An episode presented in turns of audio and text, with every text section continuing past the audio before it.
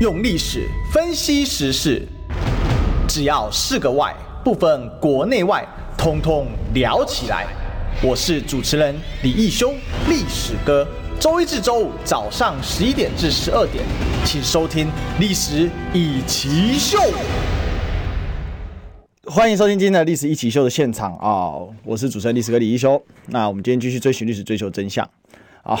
这个我们今天现场来宾呢是牛棚创意执行长呃小牛柯玉安，但是他晚一点才会到啊。那这个行程的关系哦，好吧，那我们就直接开始聊吧。哈，那我们今天的标题就是立法院长会啊，少一个是，写太快啊，会是韩国瑜、游锡堃啊，或者是把会删掉也可以哦。大家请小编帮我更正一下就可以了。好，那不管怎样了哈，因为大家都在看呐，哈，都在看什么？选后最重要的就一件事，什么事呢？这立法院长是谁嘛？这么简单，好，没有其他道理了。好，为什么？因为三党不过半，所以大家很希望立法院依然是可以被守住的。好，不要是民进党继续主持啊。但，民进党要不要继续主持的一个根本条件就是立法院长不能是立法院长不能是民进党的人，因为议事规则。哦，各种的协长团协商什么，院长的权力非常大啊！我知道选前柯这个柯柯文哲曾经讲过啊，就是说院长只是敲锤子的啊。我在想，可能柯文哲是故意去淡化，或者是他可能没有特别去研究过立法院执行行职权行使法，或者是去研究过立法院长的职责哦。立法院长超级大。超级超级大哦，这个我们一定要跟大家说清楚，不然的话，王金平干嘛一直当院长？不然的话，苏家全、游锡堃为什么要当院长？所以，其实立法院长这个位置是相对重要的。但我们必须坦诚一件事情嘛，选后的这个政治形势是急转直下。第一个哦，民进党显然是没有任何要反省的状况哦，四十趴的一个民调，他们是非常高兴，他们认为投过征就过嘛，哈。第二个呢，哈，这个因为。国民党虽然是国会第一大党哈，但实质上是五十二加二嘛啊，也就是这个五十四大于五十一哈，民进党是五十一席，然后民众党是八席哦。这一次是这样哈，我我把一席也读给大家听好了。国民党五十二席，但是有两席无党籍，基本上是亲蓝的哈，也就是苗栗的陈超敏嘛，还有原住民的高金素梅啊。那另外呢，这两个就所以我们说五十二加二啊，那民进党就是五十一席。好，然后民众党就是八席，其他小党全灭。好，你没有听错，全灭。这是一个第三势力极大化的时代。好，那承载大量第三势力的一个呃能量的民众党，到底会做出什么样的抉择？好，这个等一下我们再来讲。好，但回过头来，我们还是要讲一下啊，这个院长如果不是由国民党来担任的话，那基本上依照议事规则，那再加上呢，呃，只要执政党愿意释放。讲白了哈，这释放肥水啊，哦，释放利益啊，那很容易就可以把第三党拉到自己身边，也就是组成一个伪联盟的执政联盟哈，啊，这个就我们坊间俗称的绿白合啦。那目前看起来可能往这个方向走，为什么呢？哈，因为选前的时候，民众党的副秘书长徐府哦，那也是 民众党非常核心的干部，公开的讲说，立法院长就是支持韩国瑜啊。那目前看起来，民众党是完全忘记这件事了哈。徐府要么就是边缘人啊，要么就是民众党的副秘书长讲话可以当空气，可以当棒槌。那当然，民众党找了一个非常好的一个理由啦哈。但理由就是说，呃，我们呢是第三势力嘛，所以呢，我们应该要请啊，就是想要参选院长的人选不是重点，你们应该来回答这些问题啊。是啦，人选不是重点，那请问要不要选院长？我就问你要不要选院长？如果你不要选院长，那你就弃权吧。那另外呢，哈，这个选前的柯文哲说会不会假动？啊，每个人呢有违反自己就是有自由意志的空间至少两次。啊，简单来讲就可以自己想投什么就投什么。那当时我不会假动。好，甲级动员就是说所有的立法委员必须按照党团按照党的指示来投票。好，这个是所谓的假动的意思。那目前今天早上，因为我有看记者会嘛，啊，刚才黄珊珊已经宣誓，就是团进团出了，哦，八位团员，简单来讲就是假动啦，没有假动的假动，啊，换个名词再讲了哈。所以现在我们在讲的就是说，这个选后的局势其实相当的混沌啊，因为大部分的人都期盼着政党轮替嘛，但政党轮替最终失败，当然失败有很多的原因跟状况哈，我们可以晚等一下有时间我们可以再来叙说这个问题啊。那我就有一个疑问是说，那既然行政权是没有守住了，也就是说民进党继续续任总统啊，那立法院长呢？立法院长立法权总是要给我们至少所谓的在野势力可以有更大的监督权限吧？那这个就一定要透过有院长，也就是说，你的院长必须要掌握在在野党的手上，才会有机会。否则的话，哦，否则的话，光是用议事规则，光是用院长的一个权限，他尽责负交付投票，啊，如果他他掌握的话，尽交付投票的话，那可能就玩不过去啊。这个是现在其实最直接、最直白的问题就在这里。所以，到底立法院长是韩国瑜还是游锡堃？韩国瑜当然就是国民党嘛，啊，游锡堃就是民进党嘛。这件事是牵涉非常大，他绝对不是只是敲锤子的人啊。这一点呢，请大家要务必要知道啊。如果一直以为啊，只是敲锤子的人，好，那你是完全的看不起，或者是没有搞清楚立法院的运作模式哦。这一点是我一定要再三提醒大家。好。那回过头来呢？今天早上的记者会，我们可以看到，对民众党来讲，他并没有很清晰的去回答各项问题啊。因为大家其实最关注就一件事情，就是到底在立法院长这一战当中，你要怎么去拒绝去处理？是要自己提自己的人选吗？还是说呢，放弃投票吗？那目前从整个早上看起来就没有哈，他提了四大项吧，哈。那四大项很重要吗？当然是重要。可是我们必须说，当然这个题我觉得蛮聪明的啦，哈，就是呃，比如说扩大立院的执行实行使职权嘛，等等的，当然是要扩大国会的力量。这一届会是一个强国会弱行政的一个概念，这个定这个格局是差不多是往这个方向走了。当然还是整个取决于说民众党要扮演什么样的角色了，哈。其实呃。这样好了，我们把事情再摊开来讲一下哈。就说对于第三势力来讲，他如果是明面上中立，其实就是其实就是让行政权放大。什么意思呢？哈，因为在立法院看起来国民党是第一大党，民进党是第二大党，但实质上因为握有八票嘛，我们的过半是五十七嘛。好，那国民党是握有五十四票，民进党是五十一票，没有错。可是八票如果是采团进团出的模式的话，那简单来讲，就是民众党最终来决定每一个议案它的走向。好，为什么？因为民进党五十五十一加八就是五十九，那一定过半。那国民党五十四加八也是过半。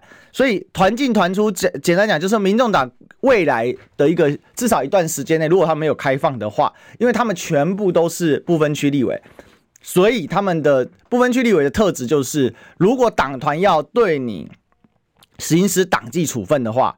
你可能会被直接拔掉，所以不分区绝对是党意机器，好，这一点一定要告诉大家。除非你自动放弃了你这样的一个身份，啊，放弃了你这样的一个约束跟拘束，就像是柯文哲一开始所讲的，哈，那我们就不假动，哦，让委员自由投票。那如果他没有声明这件事情，那简单来讲，那这八位就是个党意机器。那现在呢，就看谁掌握党团。那从今天的记者会来看，当然很可能就是部分区第一名的黄珊珊来掌握这个。呃，这个不分区的这个机器跟话事权嘛，好，那在这样的情况之下呢，团进团出就由谁来决定？那可能可能就是由黄珊珊或者是加黄国昌来决策到底党团要怎么走，除非柯文哲今天开始就搬到立法院去办公嘛，否则的话，那很多党团的事情就当下就要处理掉，那你怎么可能在异地办公就还可以处理呢？哈，这是一个点嘛。好，那所以回过头来，我们要讲那个中立的问题哦。中立当然是说啊，我蓝的绿的我都不站边。可是有个问题是，绿的不是只有在立法院有人啊，绿的还有行政权啊。所以简单来说，在行在执政党是民进党的情况之下，所谓在立法院中立，其实就是对于执政讲白了，就是对于执政党的一种退让，或者是你就是在帮助执政党。这样讲很难听。哦，没有，这这偏这不是偏不偏颇的问题。我我们把这个论述再讲清楚，因为很多人搞不清楚我们这个什么叫做中立哦，就是直白的讲这样哈，一方具有极大的优势，一方呢是劣势，因为立法权它本身是一个相对被动的权利，行政权是主动出击的。好，行动权是主动出击的，立法权是个被动的权利。好，所以如果说今天所谓中立第三方他站队的是立法权的时候，那当然行政这个立法权才完璧归赵嘛，他才有一个完整的能量来阻挡行政权的滥权嘛。简单来讲，就是民进党政府的滥权嘛。就你立法院才有能力去阻止民进党的滥权，可是如果你今天所谓的站队中立是说蓝的各打五蓝绿各打五十大板的时候，蓝绿一样烂那，各打五十大板的时候，那事实上就是放水行政权做大，因为你立法院就会瘫痪嘛。你立法院一瘫痪，很多事情没办法审。那行政权只要做一件事就好了，我一切用行政命令把你冲过去，我不立法嘛，我就行，因为你立法权动不了啊，那我就行政命令可以过去，那就是放大行政权，甚至会让行政权比他在拥有立法院的时候还要更大。因为如果民进党有立法院，他虽然把立法院当立法局，但不管怎么样，立法院还是要做一个形式上的审批，形式上的立法，他必须，he must。为什么？因为毕竟他有立法院，他不做，他交代不过去。可是当你立院立法院意识瘫痪的时候，那行政权为了要继续进行，他很多事情他就是行政命令决定，行政命令决定，行政命令决定。那状况就是很简单嘛，实质上那就是变成行政权独大。所以其实对民众党来说，他可以在个别的个别的议事上面做出讨论。好，比如说个别的议案上面，我有不同意见。那你两大党必须来跟我协商，那才能过。可是，在于立法院的龙头，也就是立法院长这一块上面，他们必须要很明确清楚他们的一个方向，到底他们是要两边各打五十大板，实质上就是对执政权、对对执政党开绿灯，那还是说先把立法院的议席留在在野党，好，把立法院长留在在野党。把立法院长留在在野党之后，那至少对于民进党来说，很多事情立法院可以直接透过院长的一个协调，因为院长有很多的议事的一些的议事规则的使用跟操作，他可以直接把它按下去，也就是这样的立法院才有功能呐。哦，否则的话，立法院会形成一个没有功能的状况。因此，我们讲这话就讲很白，我给大家一个简单的小结论，就是说。今天民众党的中立必须建立在立法院掌握在在野党手上，好，而不是呢把立法院的院长说我不设立场，实质上是一种买卖嘛？这讲得很清楚嘛？这因为你讲那些再华丽的辞藻，你骗骗小草，你骗骗外行人，那 OK 啊。可是对于我们专业做行政，对这个专业做政治评论员来说，或者是专门在观察政治的媒体人来讲，你讲这种话，很实质的，就是在公开贩售嘛。哦，在公开贩售嘛，这东西很清楚啦。哦，我我跟大家讲，这东西是非常非常清楚的。OK，好吧，早上开完会就是这样子说出来的，就是他还列了几大项嘛。好，那这几大项就是作为，就是作为所谓的立法院长的审查标准吧，对吧？但其实直白的说啦，这几大项要完成，他他必须有什么样的效力？你今天今天投了他，他有什么效力？他没有效力啊？为什么没有效力？因为你政治约定，执政党随时可以给你拉倒嘛，拉倒大不了意识瘫痪嘛。可是我已经掌控立法院长了，那我就瘫痪你，我一瘫痪你，我行政院全部靠行政命令，我就过了嘛。蔡英文一度哦，大家还记得吗？IPF。台美贸易，台美二十一世纪贸易倡议 IPF，他一度就是想用行政命令给搞过去，所以说，所以说大家去观察了哈。那很多人会说现在是绿白合嘛，现在还没有到绿白合啊。我觉得也不要给他戴帽子，这一点是非常不公正的啊。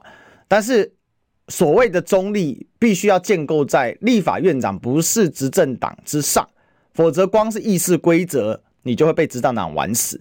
啊，因为执执政，但他等于就是同时有立法权跟行政权嘛。尽管他大会投不过你，但他人数很多啊，所以各委员会民进党都会有人，而且甚至在局部委员会，他甚至可以占领一定优势。简单来讲，以民进党这次开出来的票数将近一，呃，就是他的立法委员数量将近一半，所有的委员会几乎赵委至少一席赵委是民进党的。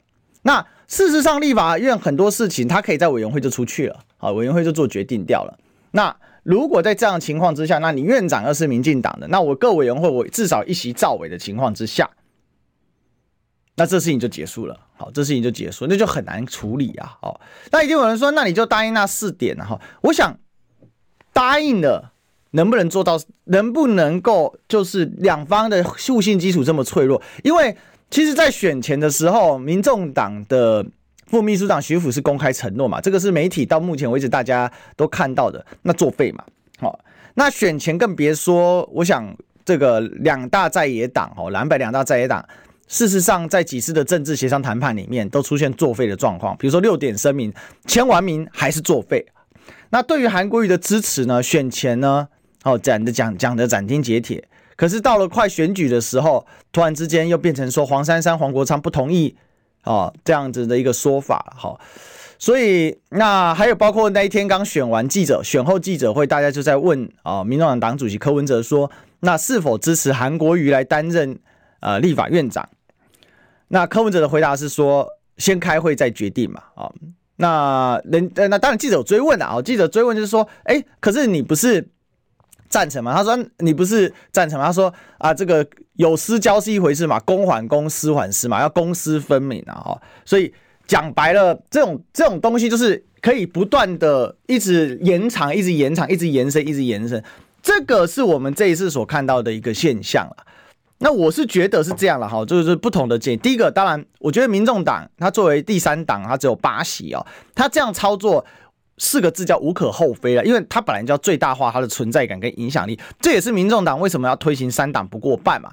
那我们也知道，三党不过半本来就是柯文哲这次竞选总统的中策嘛。哈，我之前也在我们节我我们历史一起秀跟大家分析过，下策增加民众党议席，中策三党不过半，上策选上总统嘛。那总统既然没有选上是老三，那。就要回到中策，三党不过半。那三党不过半要干嘛呢？就是要放大影响力，因为马上要为两年后的地方选举来备战。哦，这一点是非常非常重要的，所以自然而然会去提出很多的要求。因为在这种所谓三党不过半的结构里面，第三党它是有一个漫天喊价的空间的。这个我们放出整个欧洲议会里面的一个状况都是这样子的哦。你就看那个德国的红绿灯内阁哦，你看那个。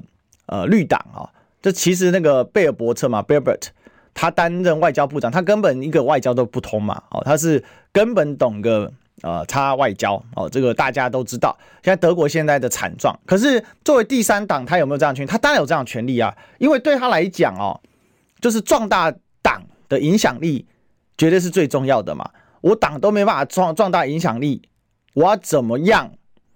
我要怎么样去跟你谈什么治国这些东西？党的影响力都没有了，还治国？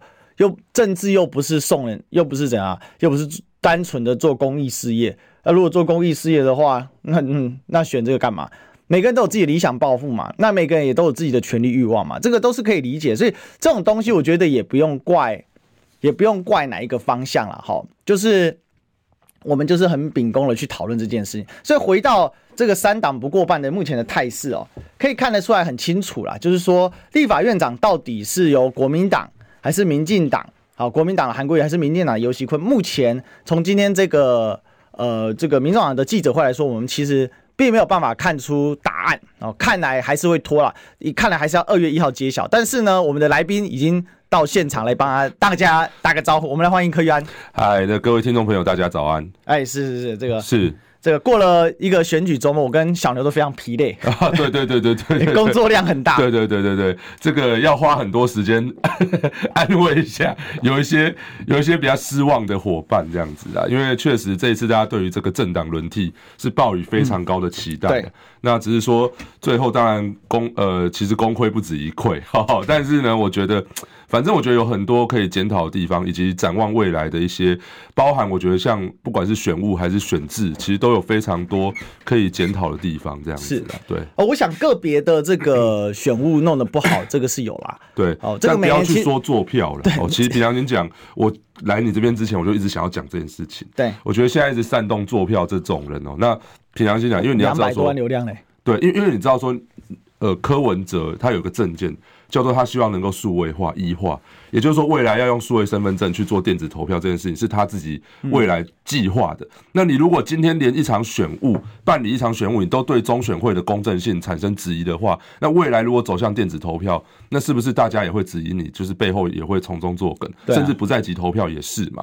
那如果这个是社会要往前进的一个重要的方向，那你如果现在就卡在第一关，那永远就没办法，这个社会永远就卡在那边了。你如果下一次假设你民众党拿到政权，你要推电子投票，那别的蓝绿双方也会质疑你是不是中间会有一些作弊的一些问题嘛？就按个零就过啦。对啊，所以我的意思就是说，这个就是一个你知道无解的难题呀。所以大家要赶快翻页了啦，就翻到下一页去，赶快思思考说，我觉得今天重点是说，呃，为什么？呃，当然国民党有国民党问题，哦，民众党有民众党问题。那民进党当然不要说这次他们虽然胜选，可他们其实你知道是并没有非常。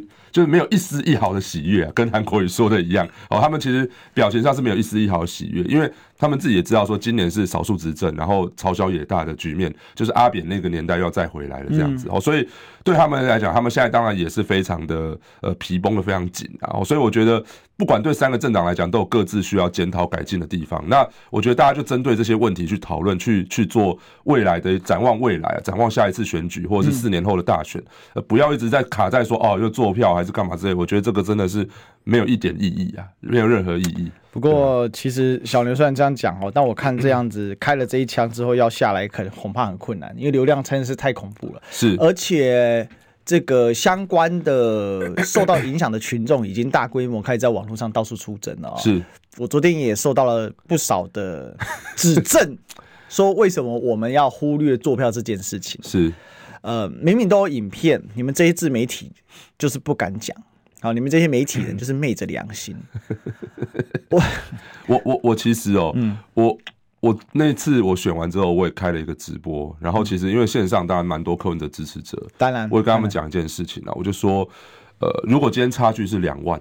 差距是两万，跟阿扁那个时候一样哦。阿扁那时候连送差距两万，你要主张验票，要主张接呃，就是重新的合理啊。这个就是会有所谓的坐票的嫌疑。这个其实我觉得大家都可以理解。嗯，这个讨论空间就非常大。可是你今天如果差距差到，所以跟赖清德差到将近两百万，跟侯友宜差一百万，那我觉得其实没有任何讨论空间的。因为这个东西平常心讲，就是自己就是可能自己的同温层在讨论而已，别人不会帮你去渲染这件事情之外。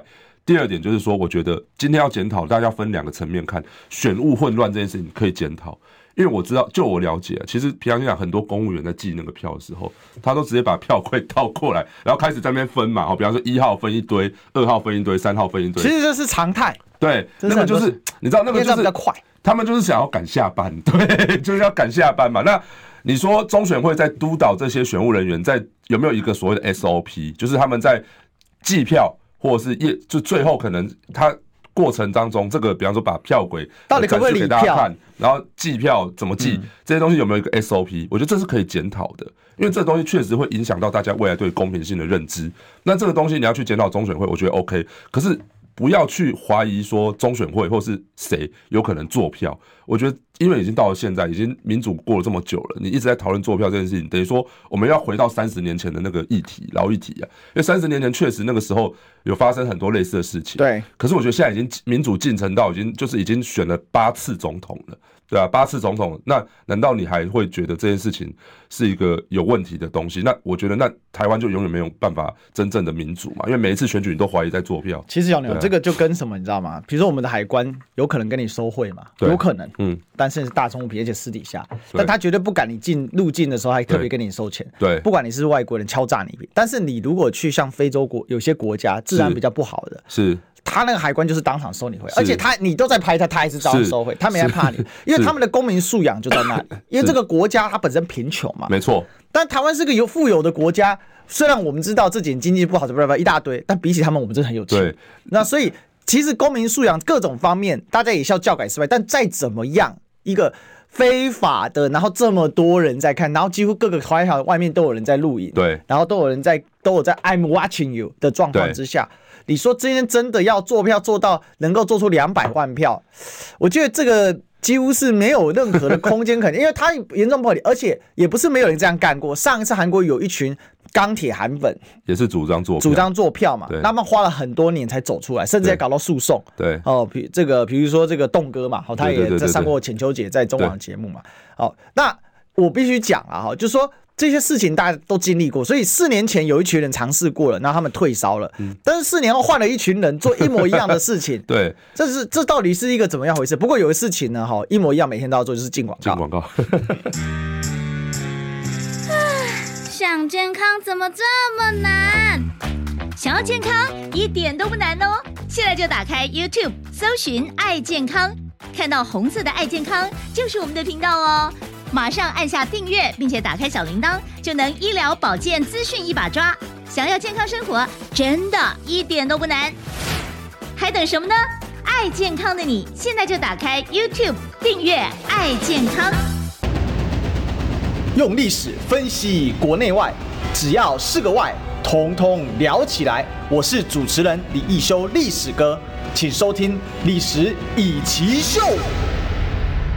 欢迎回来，这里是历史一起秀的现场，我是主持人历史哥李一修，我们继续追寻历史，追求真相。我们今天现场大来宾是牛棚创意执行长柯玉安小牛。嗨，历史哥，各位听众朋友，大家早安。好，我们刚才这样讲那个做票事情，大概反正就先跟大家讲一讲，也安慰一下大家了。对。不过话说回来，我们还是要来聊这个立法院的这个状况。是是是，是。因为我刚才有跟大家做个分析啦，就是说，因为在野现在散成两块。没错。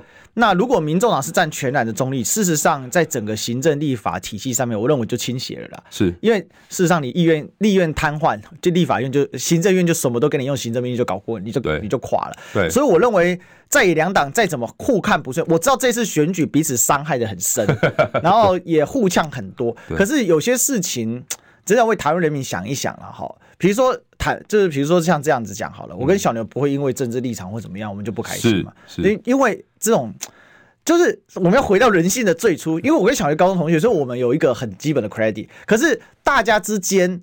的 credit 是什么？其实应该是整个台湾人老百姓的一个福祉。没错了，没错。那我觉得今天早上记者会比较，就当然我知道民众党一定要提一些诉求出来，这个是必然要凸显的，因为第三党他就是要这样做。确实。哦，我我刚才举了那个德国绿党的例子嘛，他就是一个经典的第三党，但是他可以掌握到很重要的位置，比如说那 Burbert 他就拿到了外交部长嘛，所以他一直发挥很大影响力。可是不管怎样哦，就是小刘，我这边还是想要请教，就是说你怎么观察？就是说如果立法院长最终被民进党拿走的话。那这个事情很大条，因为现在大家很担心的是，实质上民进党是重新。从完全执政，因为立法院长，你不要看他这个位置哦，他绝对不是敲锤子，他可以用议事规则更。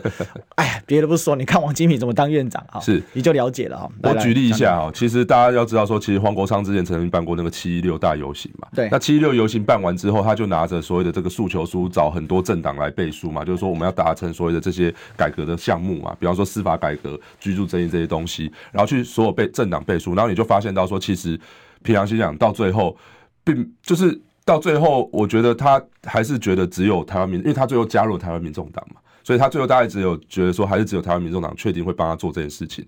所以我用这个逻辑下去套，我觉得他们这一次有可能会怎么操作？我认为有可能会。因为现在看起来，国民党再加两席五党，就那两席看起来其实也是国民党的啦。就陈超明跟陈超明跟傅昆萁嘛，哎，不是不是不是不是高金高金对，陈超明跟高金看起来是会加入国民党党团，他们向来都加入国民党。对，嗯，那所以这两席加进去，然后再比民进党席次，看起来就是会蓝大于绿嘛，哦，蓝大于绿，所以我认为他们现在有可能会操作方式就是自己提一组人选，自提，然后呢？我觉得这样子某种层面的意义就是还是保送韩国瑜当院长，但是他们会有说我们在坚持自己的理念。哦，就是这其实之前黄国昌来我直播也有讲到，因为那时候问他说你到底会不会支持韩国瑜这件事情，他其实并没有给我正面的答复，但他的意思就是说，诶，我们也可以自提人选呐。哦，假设我们站在一个关键少数的位置之上，我们自提人选，然后我们请三个政党的院长人选一起来辩论，哦，到底我们怎么实践国会改革这些，这常他常做的一些操作嘛，哦，所以我自己认为，目前假设要达到，比方说，因为他们党内确实有一些，你知道。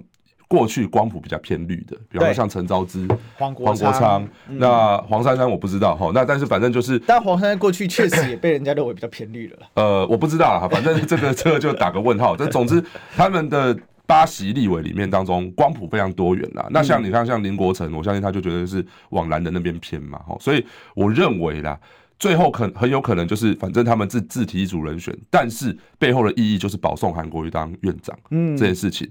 所以我会认为，现在重要的关键点在于副院长这个位置，嗯，因为院长跟副院长是分开投票。那副院长这个位置，民众党到底会不会因为保送了韩国瑜当院长之后，那副院长位置有另外一层面的考量，就是比方说，哎，我们要彰显我们关键少数的这个地位，所以呃，还要么就是我们就把副院长位置，呃，比方说换给民进党，我让民进党人去当副院长这件事情。那我觉得这个倒是未来有可能会发生的事情啊，就是。还有很多空间可以玩，才是讨论的重点。那我认为接下来这两个礼拜，因为距离开议大概二月一号嘛，二月一号，哦，二月一号之前这两个礼拜，我相信，因为现在民进党已经说了，他们会找柯建铭去跟柯文哲谈嘛。嗯。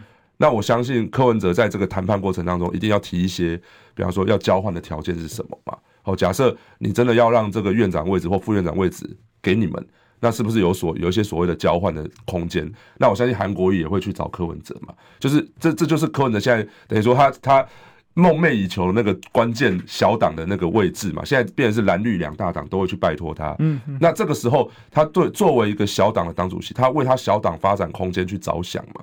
所以在这发展空间的过程当中，是不是有一些什么交换条件？比方说我呃像政务官的职位，或者是未来法案合作空间，哦这个预算合作空间，以及。甚至是我我自己认为啦，因为现在蓝绿媒体都在修理他嘛，你拿蓝绿媒体这件事情，就说，哎、欸，你叫你们家媒体不要修理我这样 这件事情，这也是可以交换的一个点，你知道吗？所以各式各样可以交换空间，就是他自己要为他小党能够茁壮的这个目的要去思考啦，就是说到底要要怎么样去跟他们谈这些条件，这是第一点。第二点就是说，好，现在看起来三党不过半，嗯，但是民众党未来发展路线到底要怎么，就是他到底是要。他是要下架民进党为他的发展的目标呢，还是说我就是维持一个这样子兵士的板块，然后让民进党可能可能会有，你看你看你看这一次民进党他就是拿到四成选票，他就可以长期稳定的执政了嘛，证明这件事情。好，那所以我自己认为是这两两种不同的考量会让他的路线不一样，甚至在最后的院长的这一次的选择也会不一样。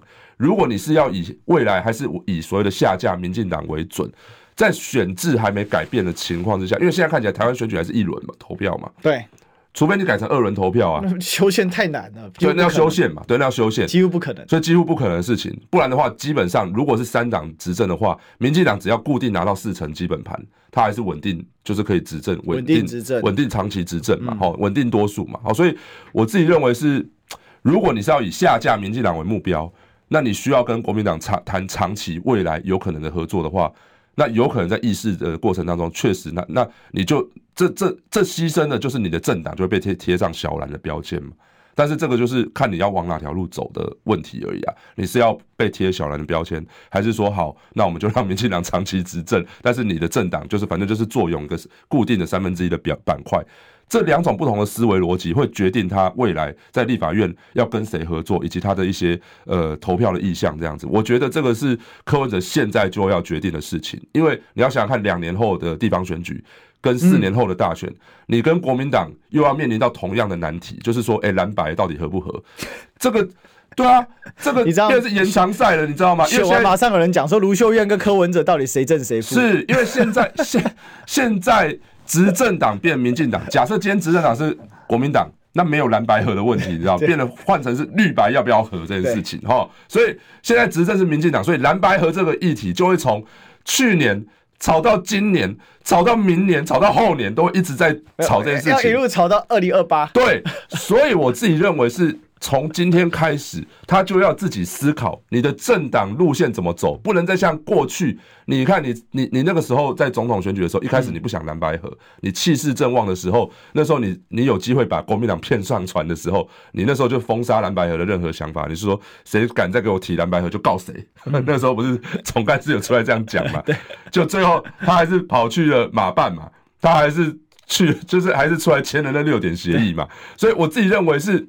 你知道这个东西就是你的路线要很明确的，你不能一下子要一下不要，这就会让大家觉得说，那到底是对，到底是想怎样这样子？所以我觉得，如果你真的想要做一个，比方说稳定的第三大党，哦，那你有关键的少数，那你可以决定关键的预所谓的预算、关键的法案这些东西。你要让你的政党作为一个长期稳定的第三势力，那就是往刚刚我讲的那条路走嘛。哦，就是你跟蓝绿之间各自就是要有有这样子的平衡。但是如果假设你的目标就像他讲的，我觉得比起国民党，我更讨厌民进党，我想下架民进党。那看起来在选制没有改变的情况之下，我自己认为只有蓝白合一图而已啊，这个才是唯一解。那只是说蓝白合牺牲的就是你政党未来发展的路线嘛，这就是这就是看你怎么去。那绿白合不是也会牺牲自己的路线？确，不是，但但是我自己认为是他他。现在反正就是这样，小党的宿命就是这样。你看时代力量就是一个最好的例子嘛。时代力量这是彻底完蛋了，到现在就是被贴成小绿的标签了，完蛋了没了。对啊，那我自己认为你跟蓝的合作，跟绿的合作，就一定会变成贴贴小绿小蓝这件这件事情。所以这是小党的宿命啊。但是我自己认为，反正这就还是跟他自己的想法。一致啊，就是说，你未来两年、四年，你的地方大选，你还是面临到国民党跟你一到底是要进还是要和，这个进和之间的关系要怎么拿捏？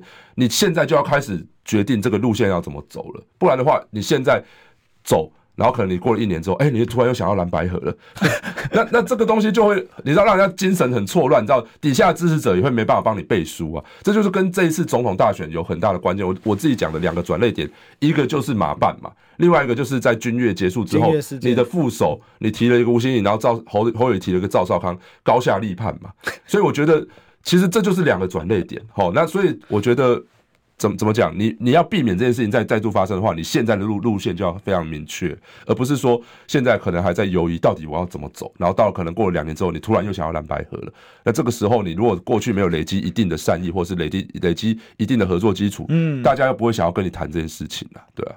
这个我觉得刚才小牛说出很勇敢的话，你小心有阿力粉出来打报答你。可是这是实话，啊，这确实是实话，啊。说实话，我们也得进广告。对对对对对，我关心国事、家事、天下事，但更关心健康事。我是赵少康，推荐每天中午十二点在中广流行网、新闻网联播的《听医生的话》。我们邀请到的都是国内数一数二的医疗权威，给你一个小时满满的医疗资讯，让你健康一把抓。除了收听以外，还要到 YouTube 频道上订阅 I Care 爱健康，按赞、订阅、开启小铃铛，爱健康三支箭，一件不能少。用历史分析国内外，只要是个“外”，统统聊起来。我是主持人李易修，历史哥，请收听《历史易起秀》。欢迎回来，这里是历史一起秀的现场啊！我是主持人历史哥李修，我们继续追寻历史，追求真相啊！那我们接下来欢迎现场大来宾，是我们牛棚创意执行长小牛柯玉。嗨，各位听众朋友，大家早安。好，这个我们当然今天最刺激的就是大家都在等院长。院长，早上你记者会有看一下？有有有看一下，其实就跟我想象的差不多啊，因为他们就是希望针对议题下去做诉求嘛。那这其实跟我想。过去认识到的这个国昌老师，他会做的操作其实完全一模一样啊，如出一辙这样子。所以我觉得，那我自己认为是他们自提院长人选这个可能性是非常高。至于副院长这个东西，倒是我觉得倒是，我觉得院长其实 院长没有什么好谈的啦。院长，我认为假设他们自提人选，就等于其实就等同保送韩国。有没有可能做一个方法？因为今天早上其实黄珊珊说是团进团出嘛，是讲白了就是假动嘛，是就是不说假动的假动。对，好。那有没有可能最后不会团进团出，就各自投票？这也是有可能是，就是说我实行所谓的民主实验法吧，就是说我民主实验，然后委员们各自投票这样子。你要知道，民众党过去哦，其实也没有所谓的假动，因为那时候过去只有五席五席立委，但是有。这个后来我就问说有这个条款，但从来没用过就是了。对，因为平常先讲那个时候，当然在立法院不是关键少数的情况之下，所以没有什么太就是需要到假动的这个必要性啊。因为你你想想看，你在立法院就算加时代力量，也是民众民进党单独过半嘛，所以那个时候其实小党是没有太多影响力的，所以那个时候也不需要做到什么假动还是干嘛之类，那个没有意义。那这 今年变得是团进团出变得非常重要，就是说这八席现在看起来是掌握一个关键的位置，你只要里面有人跑票。那其实就就就会可能对所谓预算或所谓的议案造成一定程度的影响跟冲击这样子，所以我认为啦，我认为现在在立法院长这样玩法，他们现在看起来是有可能，反正就是假设自提一组人选，那底下我不知道他们要怎么样去规范说这个票要怎么投这样子。好，那呃，我认为啦，我认为，呃，民众党毕竟是一个柔性政党，所以我觉得就算主席下令说这今天到底要支持谁。哦，到底要投给谁？然后我觉得底下人可能还是会他自己个人自由的意志，就是我觉得大家可能会想办法，有有些人可能会试着去冲撞，到底哎，我比方说这一次这个票投给别人，看会发生什么事情，这样试着去冲撞看看嘛。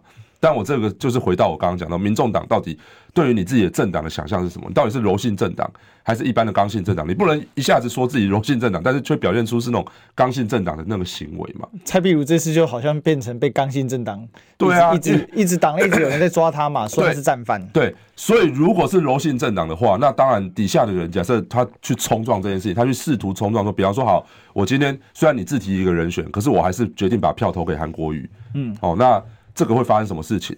那就要看党中央怎么去决定。说，哎，我我需不需要去惩处这个人，还是干嘛之类？那如果不需要惩处的话，那其实对于民众党来讲，从头到尾都没有假动这件事情的。那我自己认为，这个政党他就没有办法真正完整完整扮演所谓的关键少数的角色嘛。所以，你对于你党团党团未来到底呃需不需要团进团出，然后以及要不要下一个严格的规范，就是说到底有人跑票需要受到什么样惩处之类的，这东西要规范。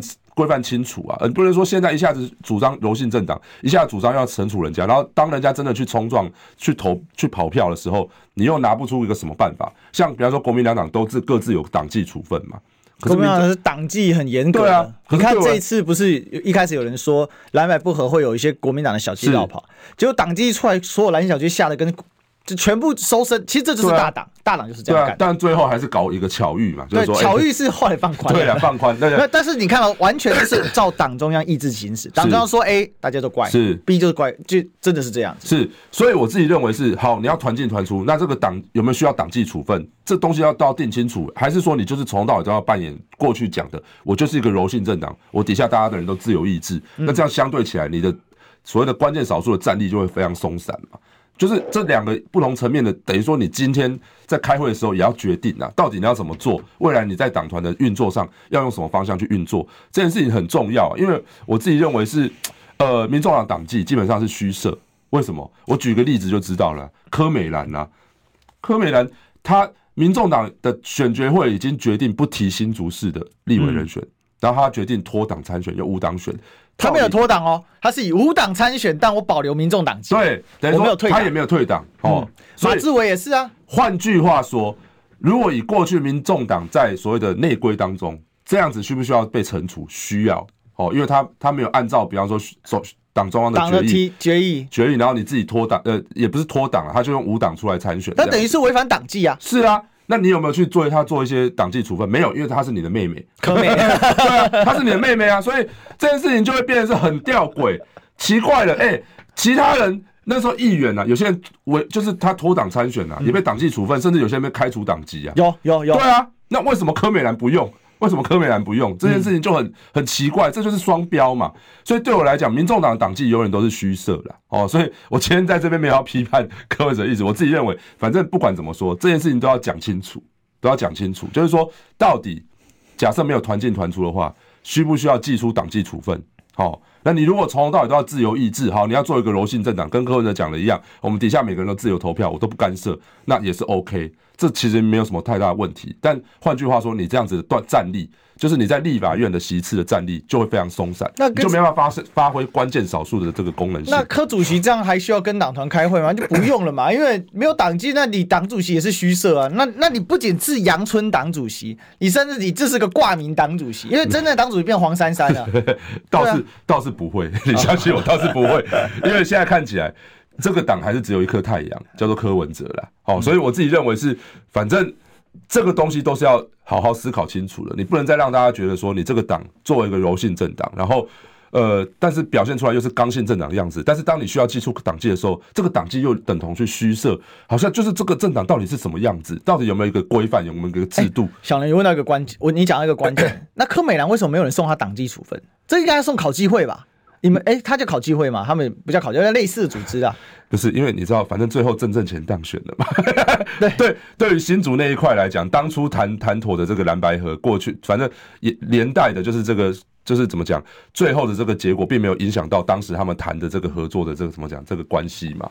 所以我是觉得，可是如果照党规范，他其实是要送党纪的。对啊，但是你要想想看，请问一下他妹。那是他妹，谁敢？谁敢？对啊，所以这就是变成是一个双标的问题嘛。嗯、你看，一个没有民众党党籍提名的候选人，他可以享有所有民众党中央下去给他的所谓的辅选的资源，对，然后以及呃，像马志威也是嘛，马志威没有提名他，他却可以跟柯文哲拍照，就最后被抓出来跟中国那边有一些不当的往来。嗯，所以我觉得这些东西都是一个未来要去检讨的的一个问题，就是说。到底民众党这个制度是什么？以及说你今天好，你在立法院的运作，你现在变成是一个关键少数。那我自己认为，关键少数要发挥真正的影响力，一定是团进团出。跟我自己同意黄珊珊这一点。可是你要怎么样去规范大家团进团出这件事情？这个就是到最后大家要去思考的啊。就是说，你当然也是可以说啊，好，我们就是我们也不是。因为很多人在诟病说那个叫党意立委嘛，好，所以我们不要做党意立委，我们就各自自由意志投票，这也是可以啊。那你就彻头彻尾做一个柔性政党，就不要再规范大家好，比方说今天院长我们集体支持谁，副院长集体支持谁，到时候大家就各自投票嘛。可是这样换来就是说，好，你在立法院你这八席就是很松散嘛，到最后就是让大家觉得说啊，你民众党在里面到底是怎样子？而且甚至我觉得这有个风险是，各自委员各自都有可能被两大党。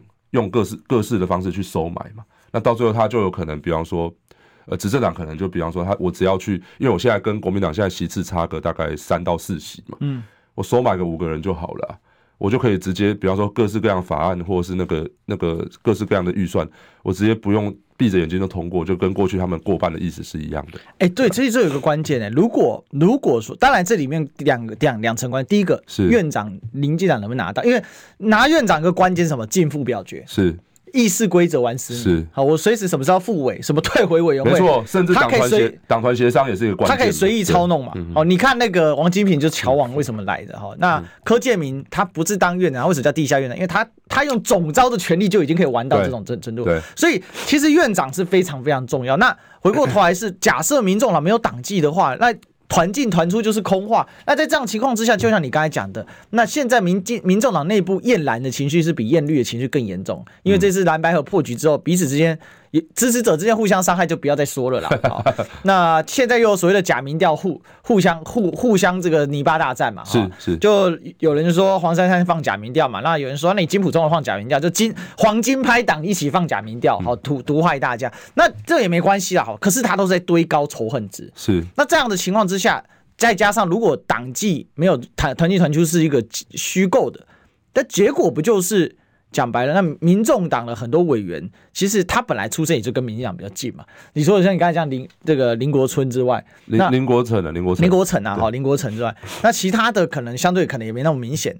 可是问题是执政党是有优势的啊，是他有执政上的优势的话，那整个上国会的运作还是很容易就偏向民进党。如果照如果开放解散的话啦，就地解散。对啊，如果你假设是自由意志，我刚刚讲过嘛，各自收买嘛，就是。这个就是单点击破，就对于对于民进党或对于国民党来讲，单点击破比比你要去收买一个党团还要容易嘛？对啊，我只要收买个几票，我的我要过的这个法案，我要过的这个预算，其实就很容易嘛。所以我认为这件事情还是回到说，到底你这个政党你到底要什么？你我我其实觉得你不一定要照你一期开始说的哦，我就是一个柔性政党。嗯，你现在你要转型成为刚性政党，你要团进团出，这样才能够发挥你的关键战力。这个我觉得是 OK 的哦，跟你过去主张不一样，我觉得这没有什么问题，因为你必须要想尽办法让你的战斗力极大化嘛，你未来在国会才有你的怎么讲存在的空间嘛。嗯，那这个如果是 这就是你一开始梦寐以求那个关键的第三大党的角色，那既然这样的话，我觉得。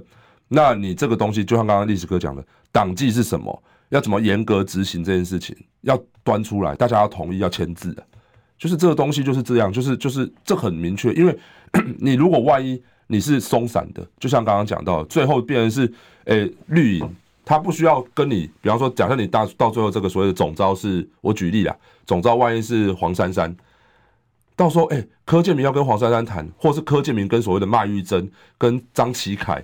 跟什么这些人谈，谁会比较容易？当然是跟这些底下的委员谈比较容易嘛。我收买你一票就是一票嘛。啊，如果你确定党团进团出，我需要等于说我不是只有收买一票而已，我要一次收买八票，我要去跟黄珊珊谈，这个难度门槛就会变得比较高嘛。